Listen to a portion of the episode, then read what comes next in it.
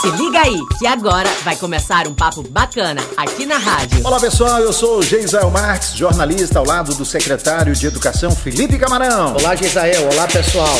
Café com camarão.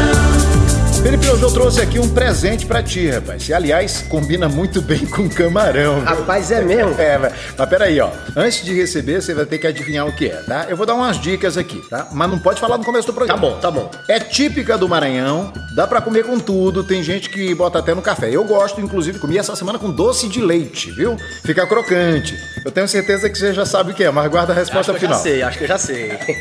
Café com camarão.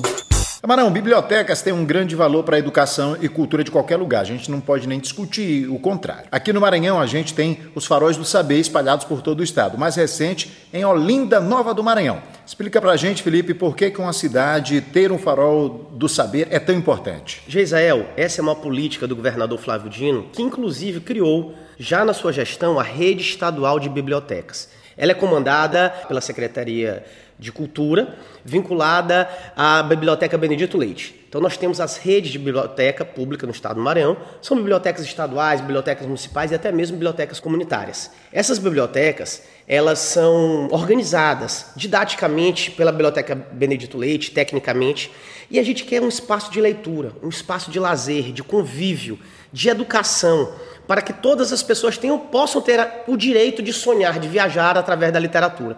Por isso uma biblioteca é tão importante, especialmente nesse momento em que a gente está vacinando. Se Deus quiser, a gente volta para o convívio normalmente, vai ser um lugar até de, de encontrar as pessoas. Nós já temos mais de 60 bibliotecas entregues pelo governo Flávio Dino e vamos continuar nessa pegada. Café com camarão.